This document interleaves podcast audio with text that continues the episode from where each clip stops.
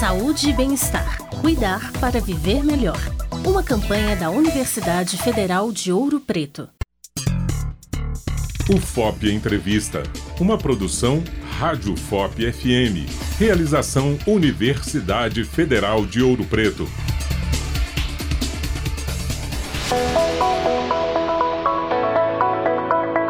Olá para você que nos acompanha neste UFOP Entrevista. Eu sou a Patrícia Consciente e a temática de hoje é o abuso de medicamentos tarja preta entre os universitários, um problema que causa dependência e afeta a saúde dos estudantes. Para falar mais sobre esse assunto, hoje vamos conversar com um especialista em psiquiatria e saúde mental, doutor em saúde coletiva e atualmente professor da Escola de Medicina da UFOP, Aislan Diego de Assis. Professor, muito obrigada por aceitar o nosso convite. Olá, Patrícia. Olá a todos e todas, ouvintes aqui dessa entrevista. Estou muito feliz, obrigado pela oportunidade. Espero aqui contribuir com todos e todas. Muito obrigada, professor. E Aislan, de acordo com um estudo este realizado pelo ICTQ, o Instituto de Pesquisa e Pós-Graduação no Mercado Farmacêutico, quase 90% dos brasileiros utilizam medicamentos sem orientação médica como você enxerga a prática do abuso de medicamentos tarja preta sem prescrição entre a população geral e também entre os estudantes?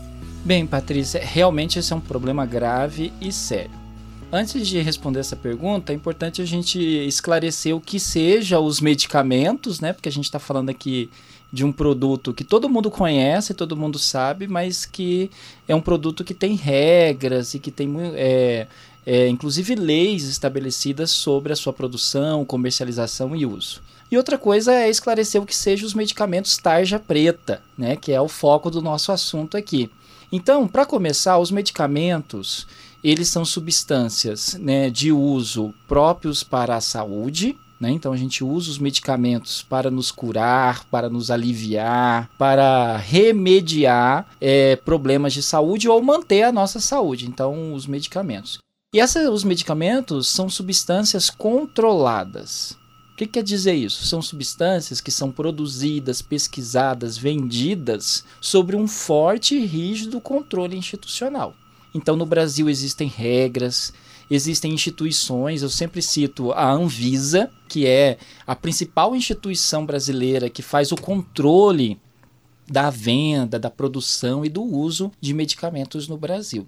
E não posso deixar de citar também os profissionais de saúde. Todo mundo lembra dos médicos e das médicas que prescrevem, né, que, que nos orientam o uso de determinadas medicações. Mas todos os profissionais de saúde, eles têm o trabalho deles dedicado ali em alguma parte, em alguma medida, para a questão do uso de medicamentos. É o caso dos farmacêuticos, né, que são profissionais especializados nesse assunto, né, no uso dessas substâncias, mas também os enfermeiros, os psicólogos, os terapeutas, né, todos os profissionais de saúde que de alguma forma, em alguma medida, precisam lidar com o uso dos medicamentos, o uso e o abuso de medicamentos. Né? Então, é importante deixar claro então que os medicamentos são substâncias muito importantes para nossa saúde, para manutenção da nossa saúde, para a cura das doenças, né?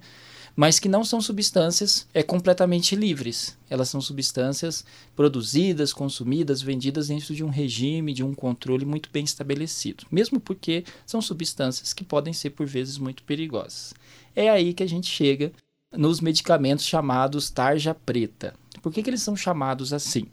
Porque são substâncias, são medicamentos que são vendidos dentro de embalagens né, próprias. Até as embalagens dos medicamentos elas são muito bem regulamentadas.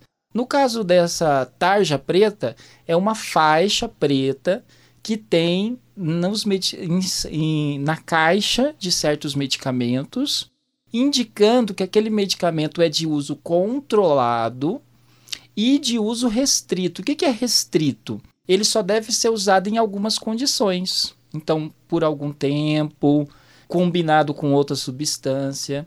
E por que que se coloca essa taja preta, essa faixa preta e essa indicação nessas substâncias específicas, nesses medicamentos específicos? O principal é porque muitos deles podem causar dependência química. A pessoa pode se tornar dependente ou psicológico ou químico daquela substância. Se usar por muito tempo, se usar de qualquer jeito ou se usar fora do regime terapêutico. Os medicamentos, né, tarja preta, eles têm essa característica. Além de serem medicamentos e por isso substâncias que têm todo um controle, elas, devido à característica delas no nosso corpo, a ação do nosso corpo, elas ainda têm um uso restrito, mais controlado e que precisam o tempo todo estar sendo verificado pelos profissionais de saúde e pela própria pessoa que está consumindo se os seus efeitos e principalmente se o seu uso está condizente com o que ele ou a gente espera de um medicamento, que é promover saúde, que é curar doenças e nos fazer bem. Então, para responder agora a sua pergunta, né, o que, que eu acho do, do como é que eu enxergo essa prática do abuso entre a sociedade brasileira, né, no meio da sociedade brasileira, esse abuso dos medicamentos ele é difundido e difuso. O que quer dizer isso? Que muitas pessoas fazem abuso de substâncias, é, de medicamentos, muitos desses medicamentos, medicamentos tarja preta, né, de uso restrito, controlado. E no campo dos estudantes universitários, eu faço pesquisas com esse grupo há anos, né? E é, assim, sem dúvida nenhuma, um dos principais indicadores da saúde mental dos grupos de estudantes, que é o uso abusivo de, de substâncias, né, de várias substâncias, mas em especial dos medicamentos. Então, o que, que eu, como é que eu vejo essa prática, né? Essa prática do abuso de medicamentos, em especial do, do medicamento tarja preta, é uma prática social difundida e que precisa ser olhada com muita atenção. Por quê? Porque não são práticas somente individuais. Não são só os indivíduos individualmente que fazem. Não é uma prática que, acaba, que acabou se socializando.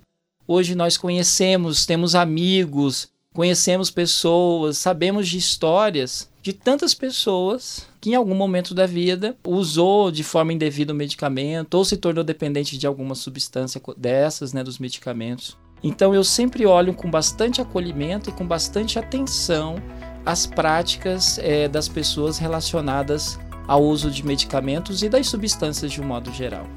E pensando nessa questão do abuso de medicamentos como uma prática social, não apenas individual, como a gente pode perceber então em relação ao FOP? Existem ocorrências de automedicação na instituição?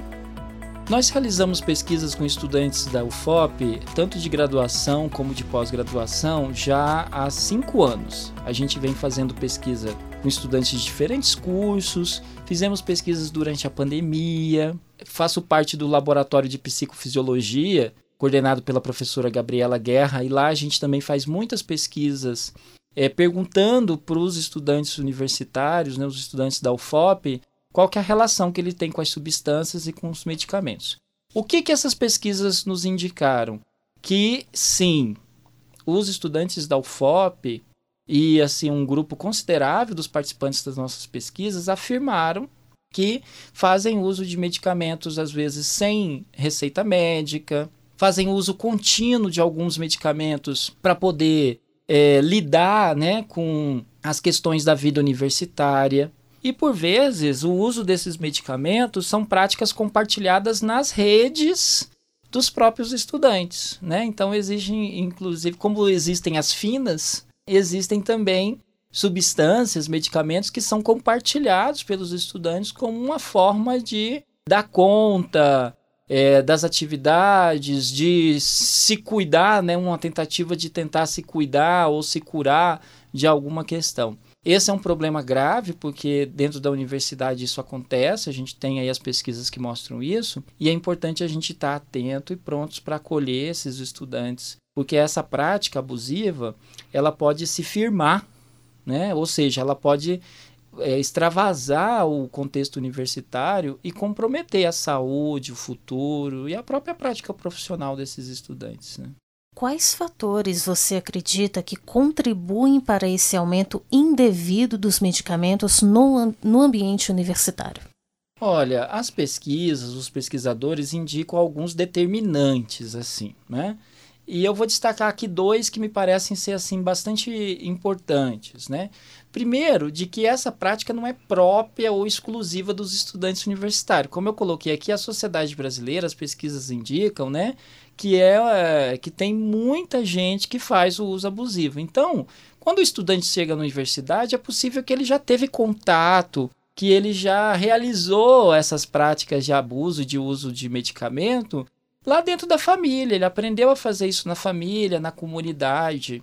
Né? Então, como eu disse, o uso e o abuso das substâncias, dos medicamentos, é uma prática social que está ligado a como nós é, lidamos com os nossos problemas de saúde lá dentro da família, da comunidade individualmente. Então, esse é um determinante forte de que essa prática, às vezes, antecede né, a vinda para a universidade. Quando isso não, é, não acontece, a universidade ela favorece o contato do estudante com diferentes pessoas, com diferentes práticas, num nível de liberdade que pode favorecer uma exposição maior a uma série de compartilhamentos, informações e produtos.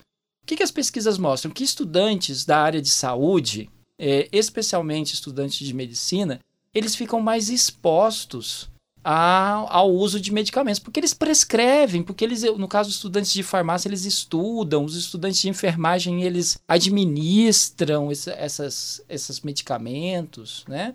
Então, essa exposição ao medicamento pode favorecer é, um uso abusivo ou um uso, um uso fora de um contexto médico, fora de um, de um tratamento de saúde. Então, os, os estudantes passam a utilizar essa substância, porque eles manipulam elas o tempo todo, eles conhecem os efeitos, eles conhecem os usos e acabam adotando por si mesmos o uso desse medicamento e, inclusive, abusando às vezes, fazendo um uso exagerado, um uso diferente do que está é, prescrito para essa, essa substância. Em último caso, eu quero dizer também que a desassistência em saúde isso é importante, tá? É, quando você não tem acesso aos profissionais de saúde, quando você não tem acesso a um atendimento médico, quando você não tem acesso a um cuidado de saúde profissional, integral e digno, as pesquisas mostram que você tem mais chance de sair recorrendo ao que você tem em casa, ao que alguém compartilhou, a um medicamento que alguém disse que é bom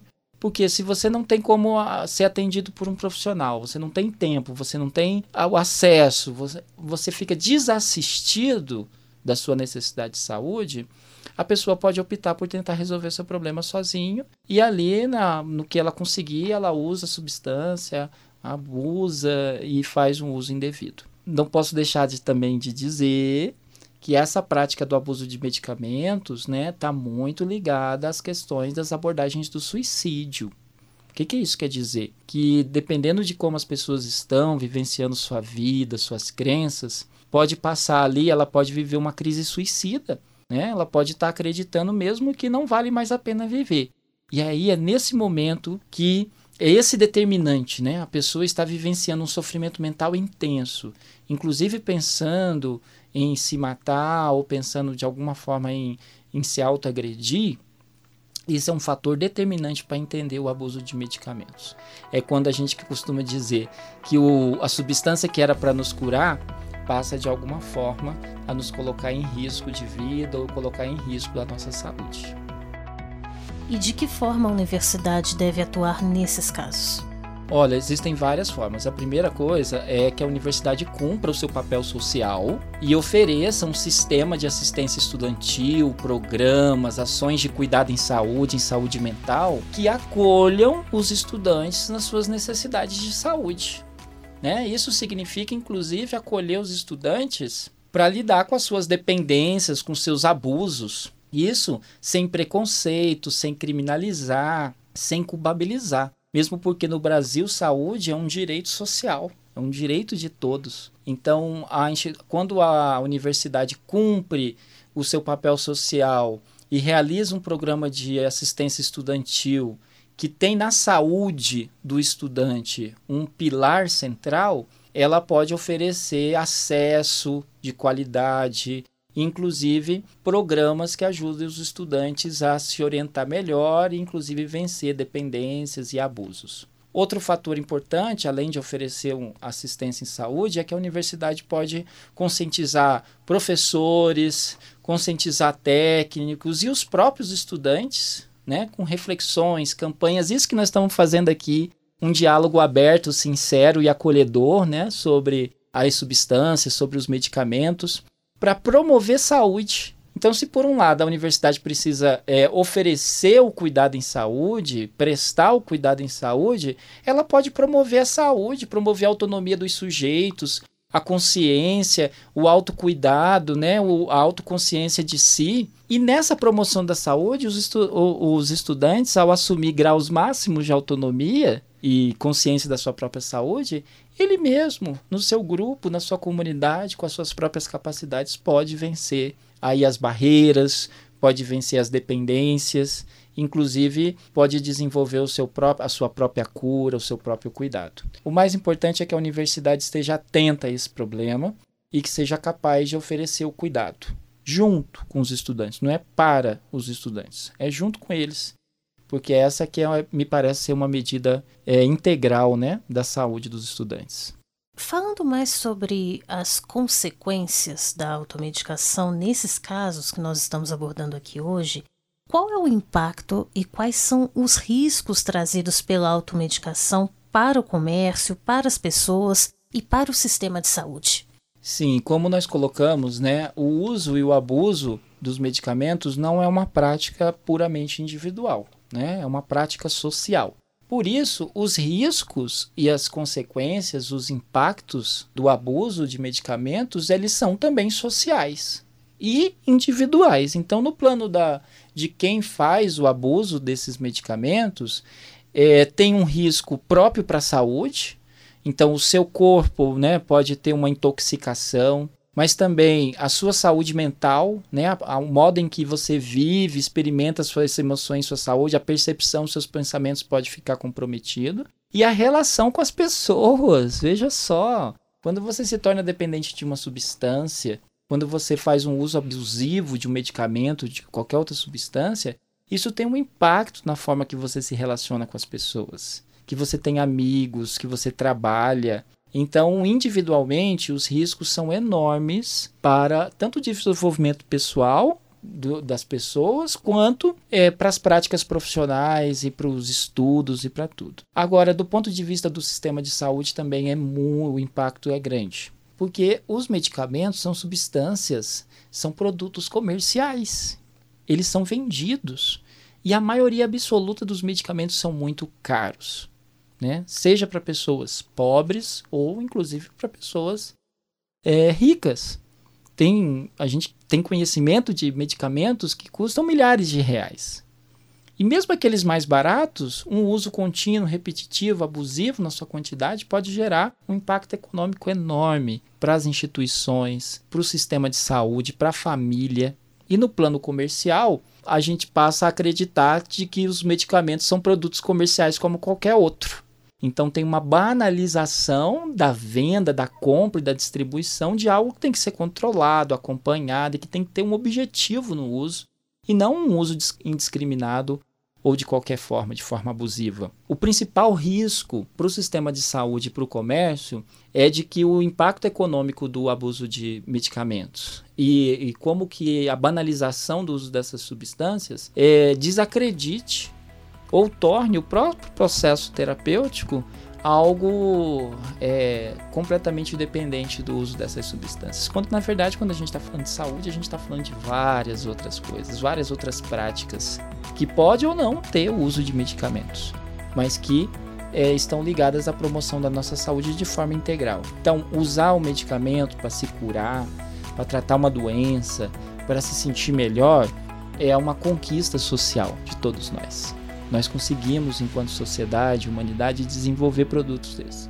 No entanto, se a gente é, desacreditar dessas substâncias é, no seu uso terapêutico, a gente corre o risco aí, então de passar isso a produtos comerciais e criar um mercado de substâncias que na verdade precisam ser na verdade compartilhadas, usadas e adquiridas, né, sempre de forma controlada dentro de um contexto terapêutico. Para você que nos acompanha, vamos agora para um rápido intervalo.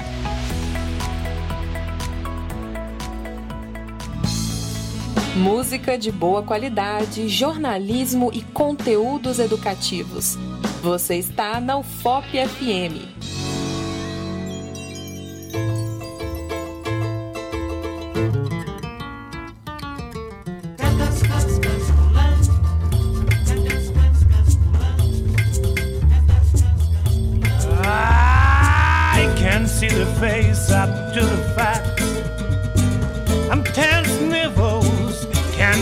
Relax,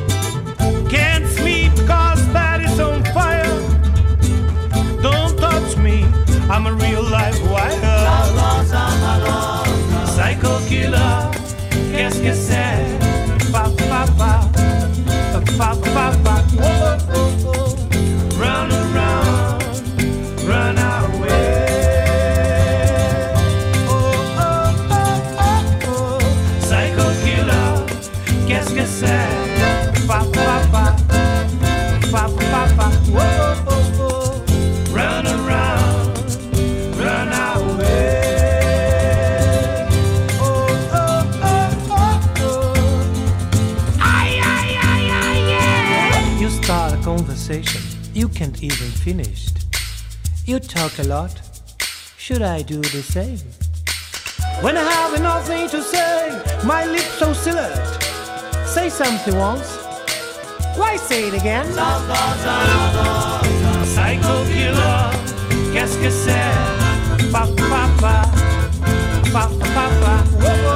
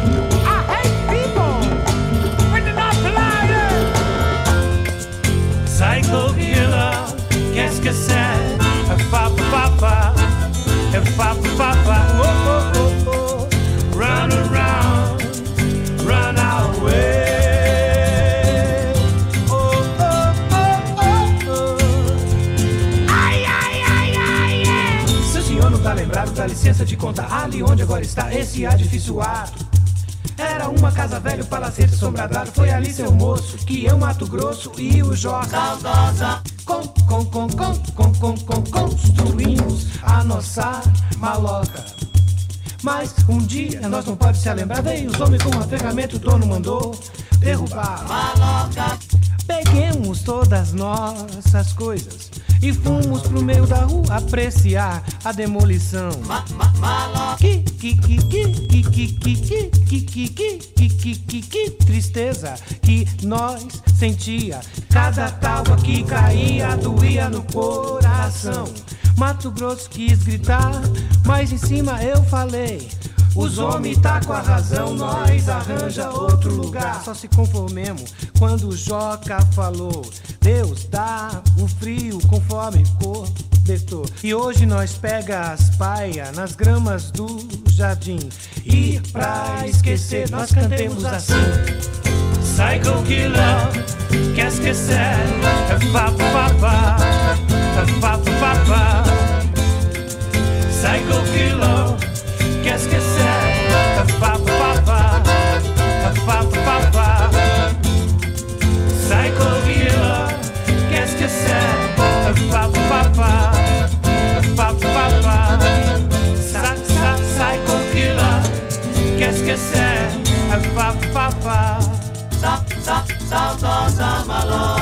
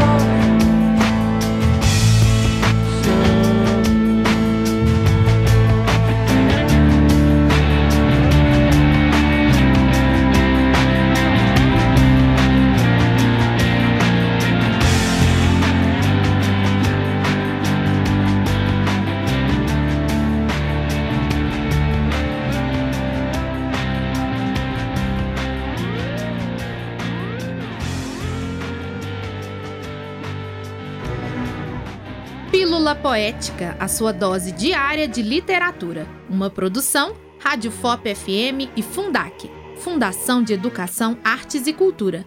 Apresentação, Cristiano Brito.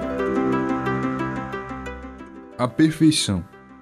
O que me tranquiliza é que tudo o que existe, existe com uma precisão absoluta. O que for do tamanho de uma cabeça de alfinete não transborda nem uma fração de milímetro, além do tamanho de uma cabeça de alfinete. Tudo o que existe é de uma grande exatidão. Pena é que a maior parte do que existe com essa exatidão nos é tecnicamente invisível. O bom é que a verdade chega a nós como um sentido secreto das coisas. Nós terminamos adivinhando, confusos, a perfeição. Este poema foi escrito por Clarice Lispector em 1999. Ler literatura, além de prazeroso, nos ensina a ler melhor o mundo. Quando foi a última vez que você leu um livro?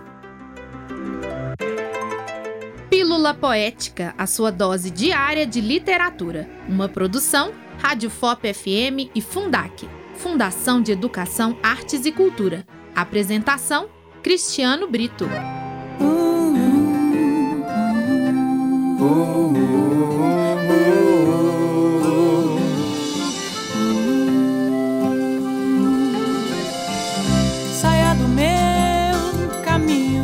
prefiro andar sozinho. Deixem que eu decida a minha vida.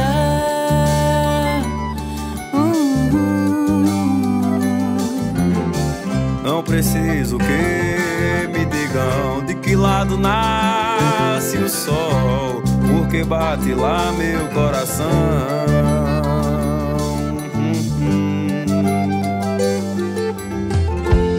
Sonho escreve em letras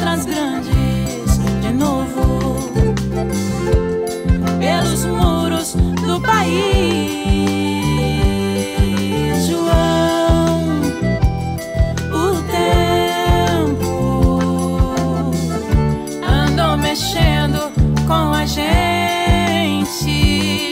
John, eu não esqueço. A felicidade é uma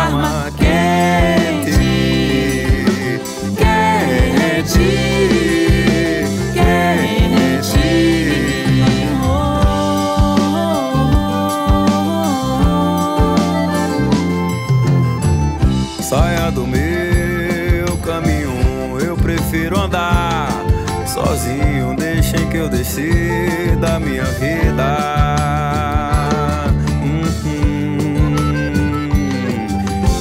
Eu não preciso que me digam de que lado nasce o sol, porque bate lá meu coração.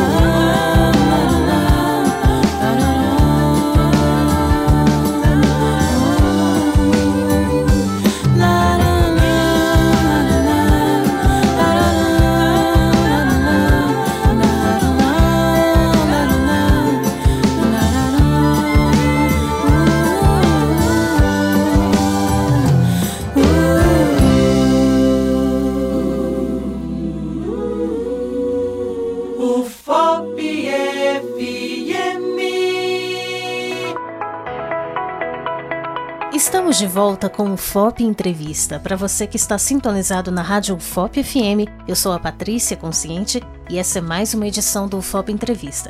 E a temática de hoje é o abuso de medicamentos tarja preta sem receita médica no ambiente universitário. Quem está comigo aqui nos estúdios é o especialista em psiquiatria e saúde mental, doutor em saúde coletiva e atualmente professor da Escola de Medicina da UFOP, Aislan Diego de Assis. Professor, no bloco anterior, nós vimos que o abuso de medicamentos controlados por parte de estudantes está relacionado, em alguns casos, em situações, à demanda acadêmica, à saúde mental. Você comentou também no, no bloco anterior que foram realizadas pesquisas durante a pandemia no contexto da UFOP. Então, diante disso, a pandemia e as mudanças no formato educacional podem ter impactado no uso indevido de medicamentos por parte dos universitários? De que forma isso pode ter ocorrido? A pandemia, ela mudou as nossas vidas em vários sentidos, né? Ninguém passou incólume, ninguém passou desapercebido dessa experiência traumática que nós compartilhamos no mundo todo e aqui no Brasil, quem sabe, ainda mais, de forma ainda mais sofrida, né? Com mais sofrimento. A pandemia teve um impacto social dramático, né? É, aqui no Brasil e em alguns grupos. No caso dos estudantes universitários, é, Patrícia, a gente fez pesquisa durante, a gente citei isso, e teve muitas pesquisas com esse grupo. Porque, primeiro, que ele é um grupo grande no mundo. Né? No Brasil, são muitos milhares de pessoas que, que estudam nas universidades, que são estudantes universitários. E essas pessoas, os estudantes, como todos nós, tiveram que se adaptar muito para sobreviver à pandemia, se proteger, sobreviver e continuar tocando a vida, continuar estudando. E depois, quando a pandemia foi é, enfrentada né, e arrefecida, a gente retornou presencialmente é, com muitas incertezas e precisamos de novo estágio de adaptação. Então, todas essas mudanças elas é, tiveram um impacto significativo na nossa saúde mental. Então, o que, que a gente tem dito hoje? Que a pandemia gerou uma epidemia de problemas de saúde mental.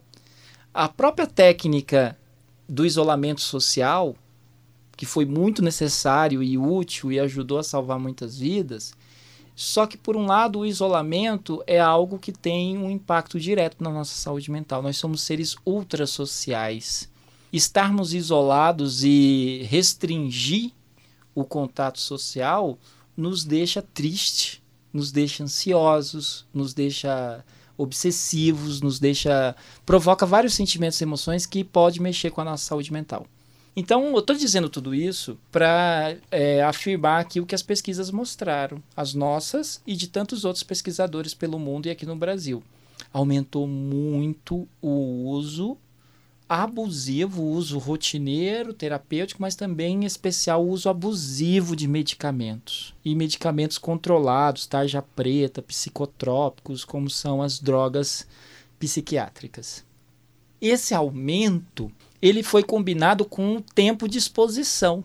Então veja só, Patrícia, nós ficamos pelo menos dois anos em medidas preventivas, isolamento, é, restrição. Então se, essa, se as pessoas começaram a fazer uso dessas substâncias logo no início, elas ficaram pelo menos dois anos usando. E depois o retorno. Ou seja, o tempo do uso e do abuso dos medicamentos gerou então um grupo enorme de pessoas que se tornaram dependentes, que se tornaram assim mesmo. É, é, ligados, né, dependentes ao uso de determinados medicamentos. O retorno às atividades presencial foi algo que contribuiu. Muitas pessoas viveram esse retorno com muita insegurança, com muito medo, com muita ansiedade. E aí, para dar conta disso, recorreram ao uso de medicamentos, de substâncias que ajudavam ali. Só que aí, é, esse uso rotineiro, essa exposição longa a essas substâncias, é, pode te colocar em risco de dependência, pode te tornar dependente, pode ter um impacto na sua saúde. É como se você passasse a entender de que para você fazer tudo que você precisa fazer, retornar, trabalhar, estudar, você vai precisar da substância, você vai precisar do medicamento. E isso é a relação de dependência, quando tem ali é, um, uma relação com a substância, com o medicamento, com o uso dele, com os efeitos dele, para que você realize as suas atividades rotineiras da vida. É nesse momento que me parece que nós temos uma condição de saúde mental que precisa de acolhimento e de tratamento. Mesmo porque, é, quando a gente fala de saúde mental, a gente está falando de liberdade, a gente está falando da nossa capacidade máxima de ter consciência e realizar a nossa vida, as nossas práticas de saúde.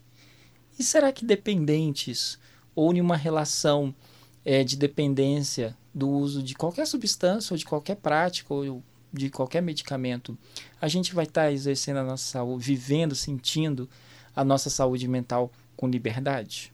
Então, talvez o que a maior lição que a pandemia nos trouxe é como reconstruir o nosso mundo, a nossa sociedade, as nossas práticas com saúde, inclusive curando e acolhendo os impactos e os sofrimentos que essa experiência traumática da pandemia nos trouxe.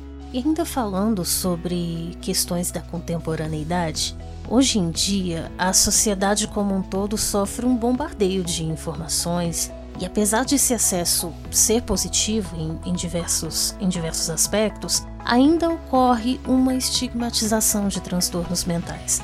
Como professor da área, na sua opinião, como a mídia contribui na percepção dos alunos sobre medicamentos tarja preta? Você acredita que existe uma relação entre a presença de todas essas informações e a utilização desses medicamentos? Sem dúvida nenhuma. Como eu venho colocando aqui desde o início da nossa conversa, os medicamentos são substâncias, são produtos controlados, dirigidos à saúde, ao controle de doenças, mas que são produtos comerciais. A indústria farmacêutica é sem dúvida assim uma das mais poderosos, um dos mais poderosos mercados econômicos que existem no mundo. E por vezes a mídia ela é acionada principalmente via publicidade para estimular a venda desses produtos, os medicamentos. Então, um dos papéis da mídia é evitar, combater e, inclusive, é, ajudar a, a evitar né, de que a comercialização dos medicamentos se dê somente em uma, numa lógica de mercado de quanto de venda, de lucro, porque se são substâncias, produtos voltados para a saúde, saúde não é mercadoria. A gente não compra saúde. Saúde é uma construção social, individual, né? É um estado de humanidade em que todo, nós temos corpo, mente, o nosso ambiente completamente integrados, saudáveis, onde a gente vive bem. Então, quando a mídia expõe demais as pessoas a uma propaganda contínua e estimulante do uso de medicamentos, de alguma forma ela está criando condições para que a pessoa possa entender que aquela é a solução da vida dela e que ela vai usar e que ela vai comprar e que ela vai resolver os problemas quando na verdade o medicamento deve ser sempre usado em uma lógica terapêutica, dentro de um cuidado de saúde.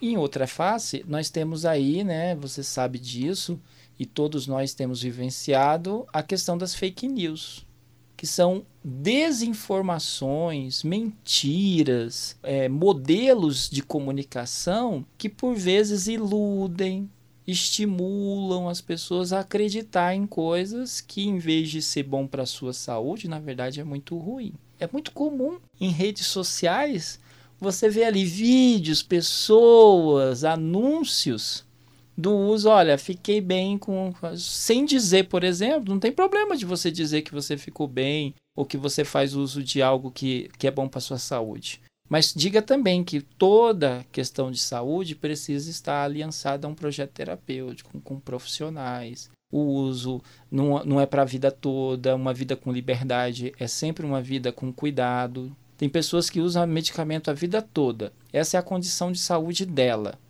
porque ela precisa daquela substância para manter a sua saúde.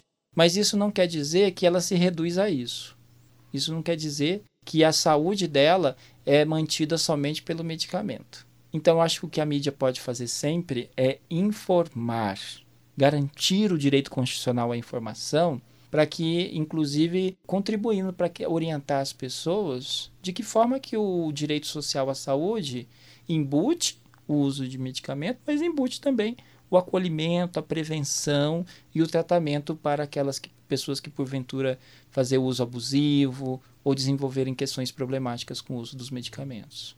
E voltando para nossa questão universitária, que é um dos focos da nossa, da nossa conversa hoje, qual é o papel da influência social no contexto de abuso de medicamentos tarja preta em universidades? Bom, esse contexto social do abuso de medicamento na universidade é algo assim que diz respeito às redes e às práticas de saúde dos estudantes universitários. Por que, que eu estou dizendo isso? Porque esse grupo, estudantes universitários, eles estão em um contexto que a gente chama de vida universitária, é, que por vezes pode ser experimentado com sofrimento sair da sua própria terra, da sua família, da sua casa, se mudar, assumir uma série de compromissos, responsabilidades, estudos e graus avançados de autonomia e liberdade, isso pode ser assim, é um pouco sofrido para alguns estudantes. Produz sofrimento. Então a vida universitária tem muitas belezas, muitas riquezas, é um período maravilhoso da vida desses estudantes. Mas para alguns, e em muitos, pode também ser um momento em que se vivencia a depressão, em que se fica muito ansioso, em que acaba bebendo demais, né? Contato com outras substâncias. E isso tudo pode gerar sofrimento, sofrimento mental. O próprio regime de estudos da universidade pode te colocar em regime de sono restrição de sono, então você não dorme bem porque você tem que estudar. Aí você tem pouco tempo para cuidar da saúde, fazer uma prática porque você tem várias coisas para fazer. Então a vida universitária, ela é um contexto em que a gente experimenta coisas maravilhosas, mas também nós temos aí desafios que podem afetar a nossa saúde mental, podem afetar a forma que vivenciamos a nossa saúde durante o período universitário. É aí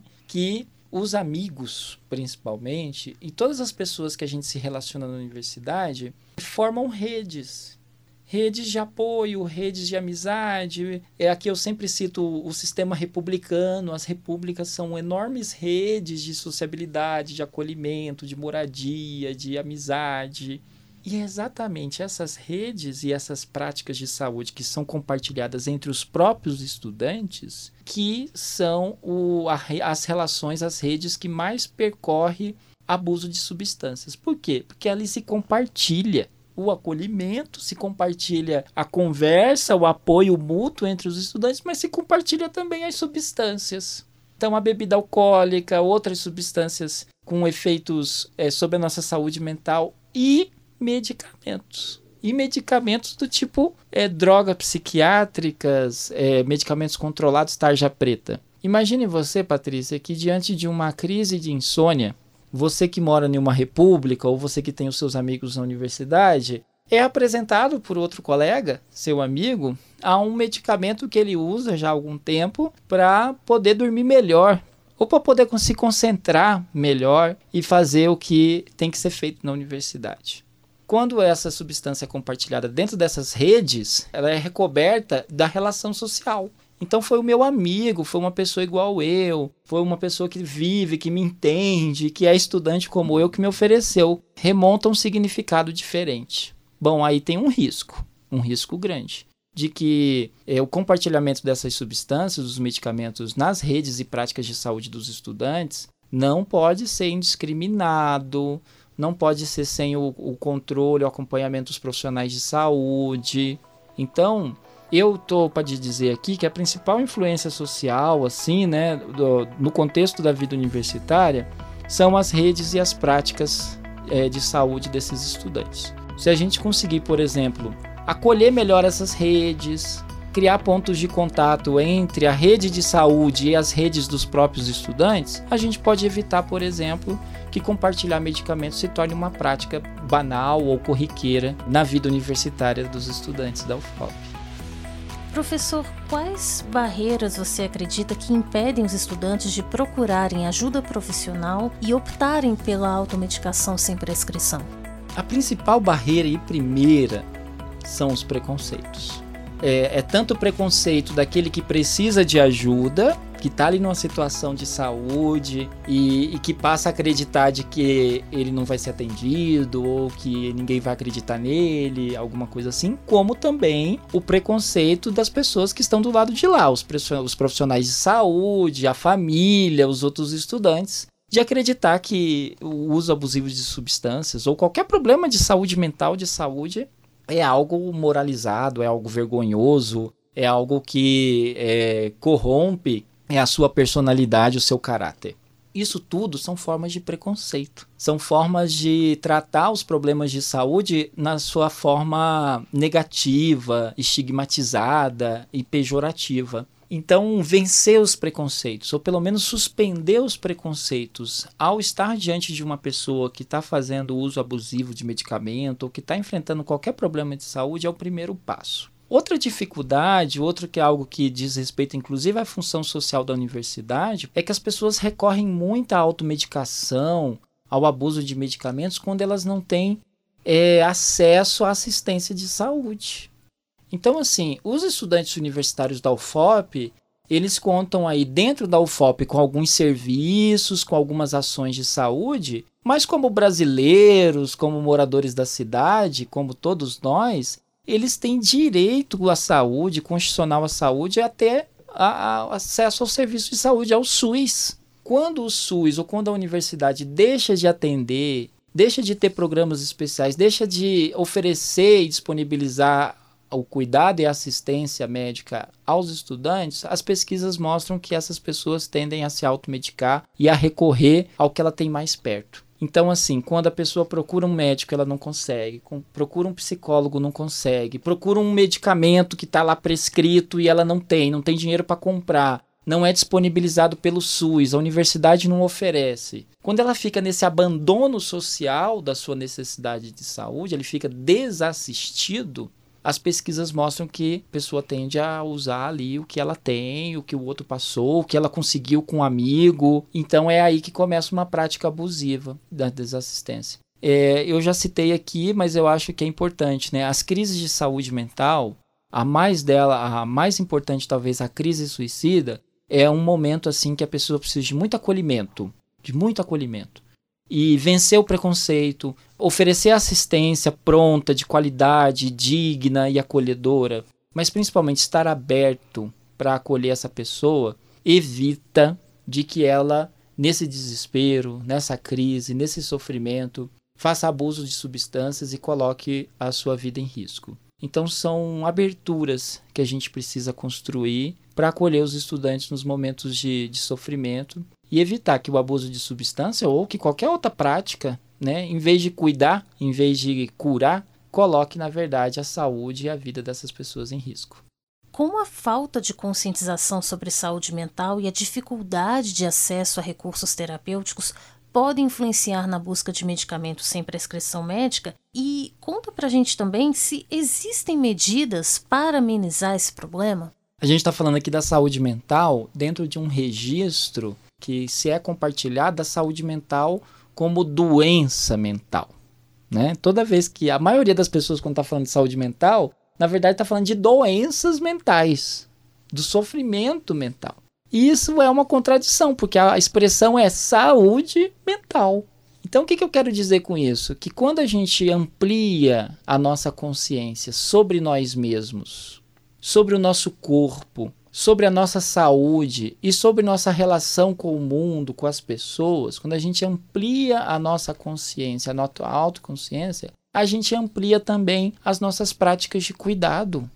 A gente evita abusos, a gente é, busca serviços, a gente busca atendimento. Então, ampliar nossa consciência para além de uma visão estigmatizada, pejorativa e negativa da saúde mental, patologizada, transformada em doença, nos ajuda a vencer as barreiras que tem em torno da nossa saúde mental, da nossa saúde, e aí a gente busca ajuda. Do lado de lá, quando se vence os preconceitos e também quando se toma consciência ou se toma, é, se garante o direito à saúde, eu evito que o abandono social da pessoa no momento do sofrimento. Então, quanto mais eu qualifico os serviços de saúde, quanto mais a universidade aprofundar, qualificar suas ações de saúde, de saúde mental, mais eu evito das pessoas ficarem desamparadas e buscar o recurso por si mesmo de formas abusivas ou desnecessárias ou muito arriscadas para sua vida, para sua saúde.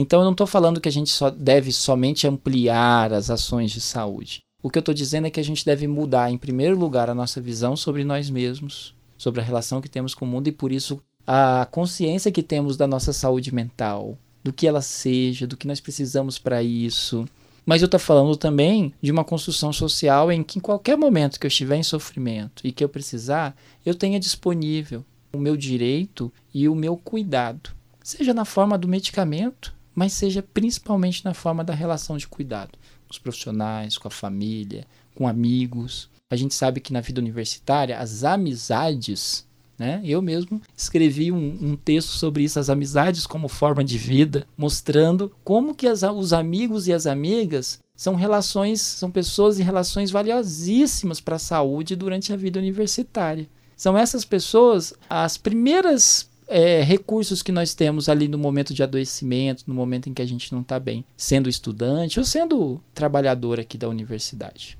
Ampliar nossa consciência do que seja saúde mental e do seu valor né? dignificá-la, humanizá-la, cuidar da nossa saúde mental é um passo importante. Mas construir também uma rede de cuidados, uma rede de serviços, uma rede profissional e uma rede social que sustente o cuidado que a gente precisa e merece é um passo fundamental. E é aí que eu acho que a UFOP concretiza, como todas as outras universidades públicas, o seu papel social. E Islam, é importante a gente lembrar que o último mês marcou o Janeiro Branco, a campanha que busca conscientizar sobre a importância de cuidar da saúde mental e emocional.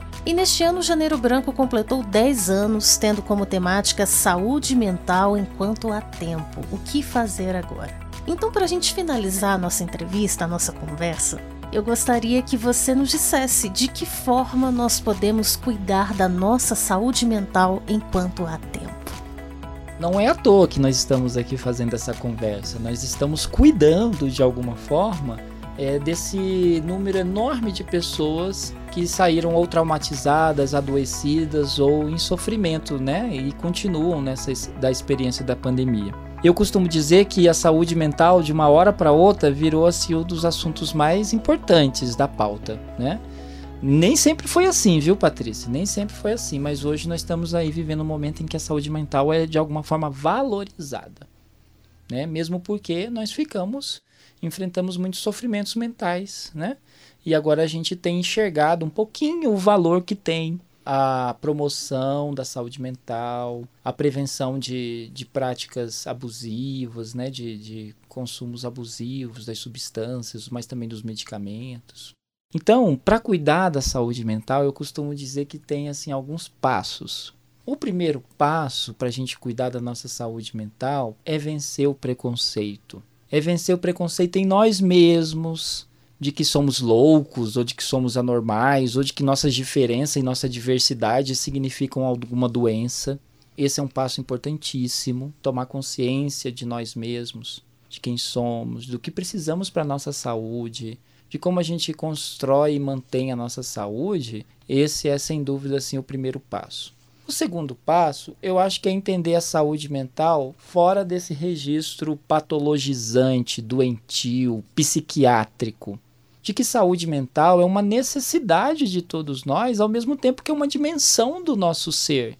E eu estou dizendo isso para que a gente amplie as práticas terapêuticas de cuidado e promoção da nossa saúde mental para além do que a gente considera só como prática médica, psicológica, psiquiátrica. O que, que eu quero dizer? De que se saúde mental é uma necessidade é uma dimensão ampla e diversa da nossa saúde, existem várias coisas, várias práticas que podem nos garantir a saúde mental.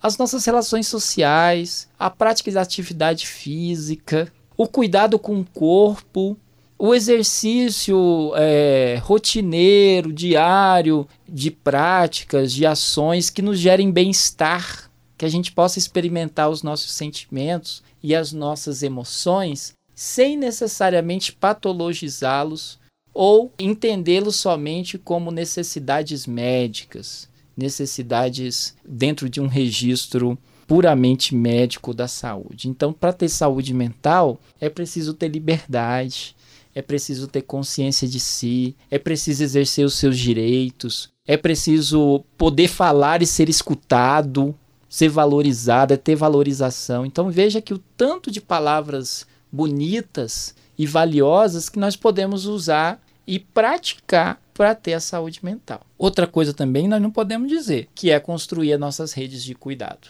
a instituição, a UFOP, o SUS, o município, as famílias, todos nós fazemos parte de uma grande rede é, de práticas terapêuticas de cuidado com a saúde. Aqui dentro da UFOP, por exemplo, realiza um amplo programa de assistência estudantil.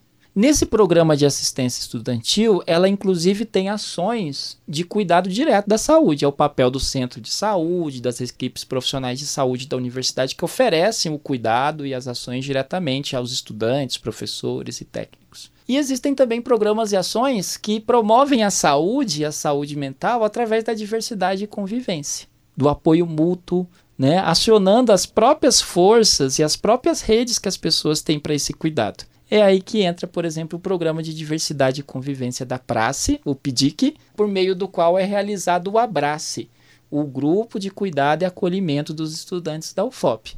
O Abrace é um grupo terapêutico voltado para o acolhimento dos estudantes, técnicos e professores que porventura estejam vivenciando algum sofrimento mental aí na sua vida universitária.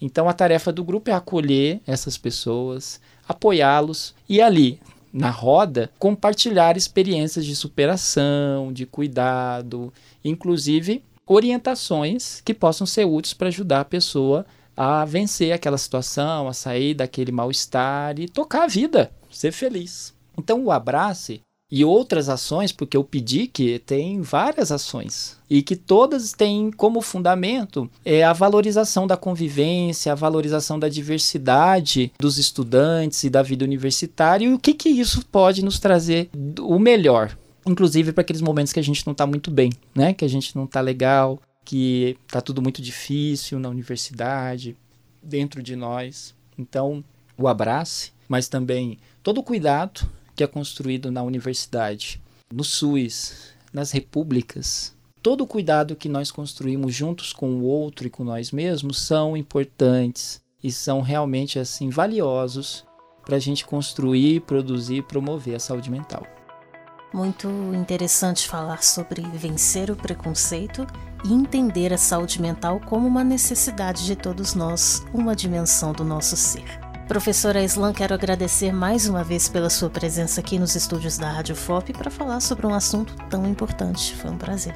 Eu agradeço demais a oportunidade, me dirijo aqui agora aos estudantes universitários da UFOP, professores e técnicos, deixando um convite né, para que dê um passo. Nós estamos falando de passos, né, que para dê um passo adiante na direção da saúde mental, possam se abrir para o cuidado e se quiser, se precisar, nós estaremos lá no Abrace e em outras ações todas, prontos e preparados para realizar o acolhimento. Só lembrando, aí você falou do que seja saúde mental, saúde mental é direito e é também uma, a, uma das expressões mais belas da nossa liberdade. Ter saúde mental, promover a saúde mental, é incrementar ao máximo a nossa liberdade a nossa autonomia. E é por isso que é sempre algo assim tão prazeroso e que nos produz tanto bem-estar. Muito obrigada, Islam. E você pode procurar ajuda, formas de atendimento em uma das unidades do CAPS, que é o Centro de Atenção Psicossocial, em Mariana e em Ouro Preto. As unidades funcionam das 8 da manhã às 5 da tarde. E na UFOP, durante todo o mês, a universidade está realizando ações em prol da saúde e bem-estar. Para conferir todos os detalhes, basta acessar o site saudeebemestar.fop.br. Você também pode entrar em contato com o CVV, o Centro de Valorização da Vida, que oferece apoio emocional. O atendimento é gratuito e sob total sigilo pelo 188 24 horas todos os dias. Outros detalhes você encontra no site cvv.org.br.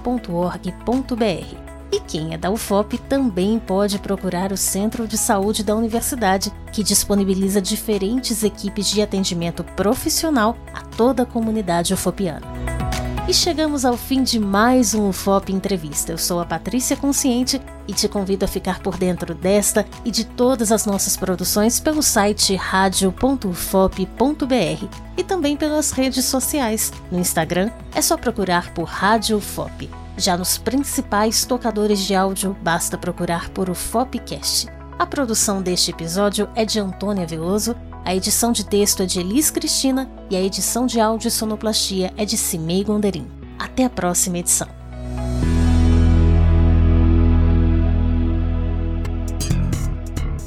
Você ouviu o FOP Entrevista uma produção Rádio FOP FM. Realização Universidade Federal de Ouro Preto.